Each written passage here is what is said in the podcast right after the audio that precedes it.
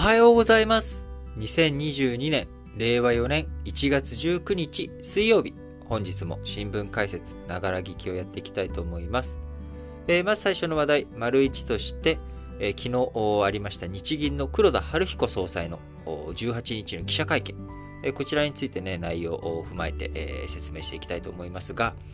え、今回の日銀の政策金融決定会合が終わった後を受けて、日銀の黒田晴彦総裁、記者会見に臨みましたが、その中で、将来の利上げに向けた議論を全くしていないと、述べました、昨日18日に合わせて公表されました経済、物価情勢の展望、通称展望リポートと言われている、日銀が今後どういうふうに経済、あるいは物価がね、動いていくのか、こちらについての予想を考えている内容、こちらがね、展望リポートという形で、公表されていくわけなんですが、この中でも、コスト上昇の販売価格への転嫁が想定以上に加速し、物価が上回れる可能性があるというシナリオを、まあね、これから物価上がっていくよという、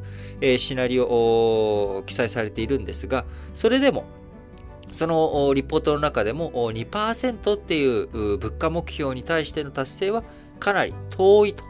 いうことを強調し、えー、まあ、物価がね、2%いかないのであれば、まあ、利上げとか、あ金融緩和をやめるとかあ、そういった話にはつながっていかないよということをね、今回日銀の黒田晴彦総裁、えー、改めて強調ということになります。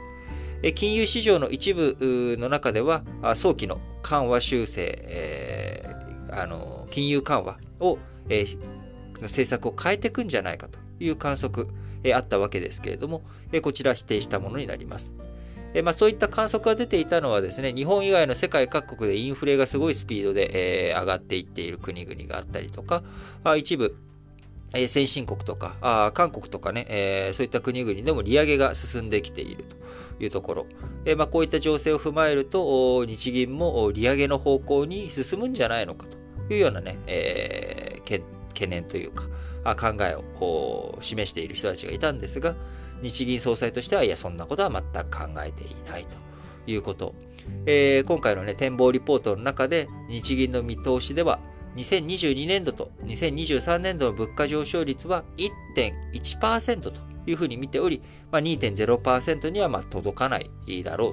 ということであれば、あ利上げをしていくとかね、金利を上げていくとか、そういったことの議論、えー、する必要があるようなタイミングでは今決してないということを出しております。えー、黒田総裁、えー、資源価格の上昇を主因とする物価上昇は2008年、えー、リーマンショックの時のように一時的にとどまることが多いと指摘をしました。資源高に加え4月以降、携帯電話通信料の引き下げの影響が薄れ、え、物価上昇率は日銀が目指す賃金と物価の好循環となる形で2%に近づく可能性が出ているということで、え、米国などが利上げに向け動く中、日銀が緩和政策を続ければ、円安に伴う物価上昇を招きやすくなるという状況です。えー、またですね、まあ今だから、あのー、物価が上がっていくっていう流れ、その景気がね、良くてね、えー、景気が良くて物価が上がっていくっていう風になっていったら、まあ一番理想なんですけれども、多分そうじゃないんじゃないのかなという風に思います。えー、やっぱり、今いろんなところでのね、えー、供給制約、こちらもありますよね。だから日本が今後物価、僕はあの、インフレ早いタイミングで2%いっちゃうんじゃないのかなっていう懸念、えー、を持っています。で、その背景には一つ目が、やっぱり資源高っていうのはなかなか今止まらないんじゃないのかなと。えー、その背景に供給不足とかいろいろとあるわけですが、あの、やっぱり、こう、一つ、日本にとっては、他の国々が金利を上げていく中で、日本は金利を上げていかない。えー、ということをね、改めて、えー、日銀総裁が明言したということになっていくと、円安、日本の為替通貨が弱くなっていってしまう。で、えー、日本の国というものはですね、まあ、経常収支は黒字ではあるものの、えー、貿易収支がまあ基本赤字の国に転落しているということ、この新聞解説ながら聞きでお伝えしてきておりますけれども、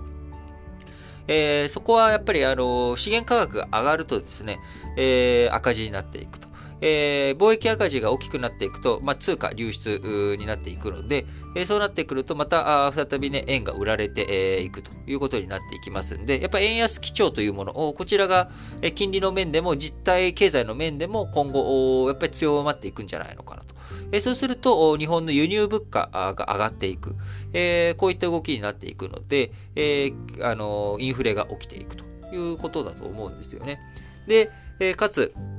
その、じゃあ、あ資源価格、今後どうなっていくのかっていうところについてはですね、まあ、この後、丸3とかでもね、お話をしていきたいと思うんですが、やっぱりいろんなところで物が不足している影響、こういったことの影響によって、どんどんどんど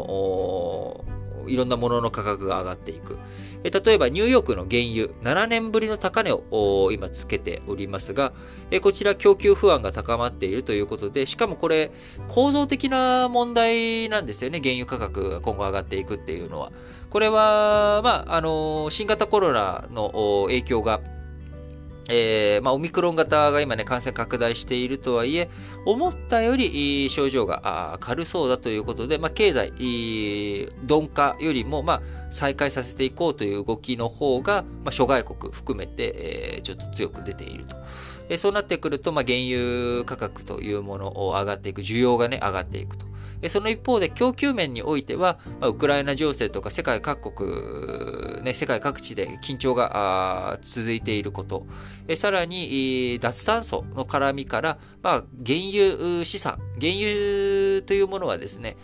今後価値がなくなっていく座礁資産だと。えそこにね、え岩があるとか見えてるんだけれども、もう船が動かないと。いうような状態になってしまう。え船があるんだけど、動かない。せっかくの資産があってもそれが使えないということになっていく。えなので、開発が滞ってるんですよね。えそうすると、構造的に供給が増えない。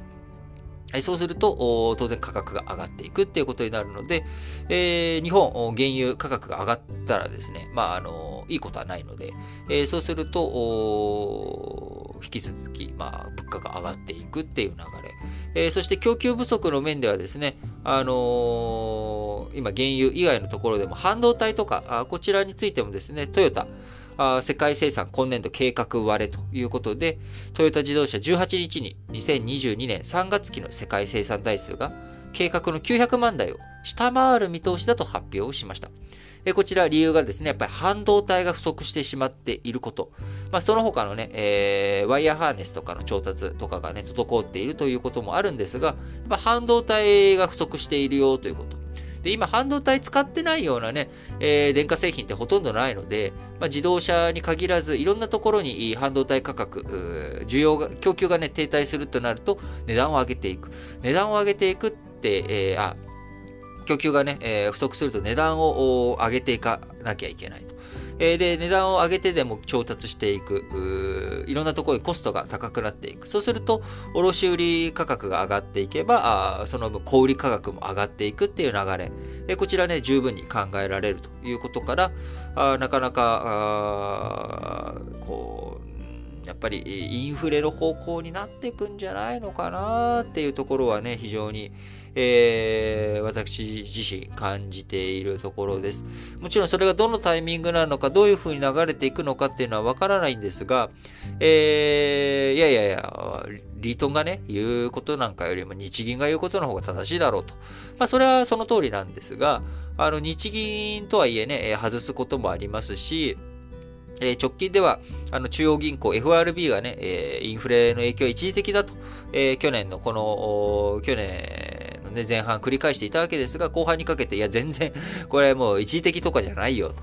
えー、そうなんですよね。だから、新型コロナからの回復というよりかは、新型コロナの影響を受けて、え一回経済縮小、シュリンクしたタイミングでいろんなものがそぎ落ちましたといった。で、そこから経済再開していくにあたって、いろんな課題、えー、脱炭素の流れから、原油、供給面でのね、不安っていうのが構造的にあるよねとか、半導体についても供給能力についていろんなところで必要なんだけれども、実はやっぱり脆弱だよねと。えー、いろんなところ、極地、極地にね、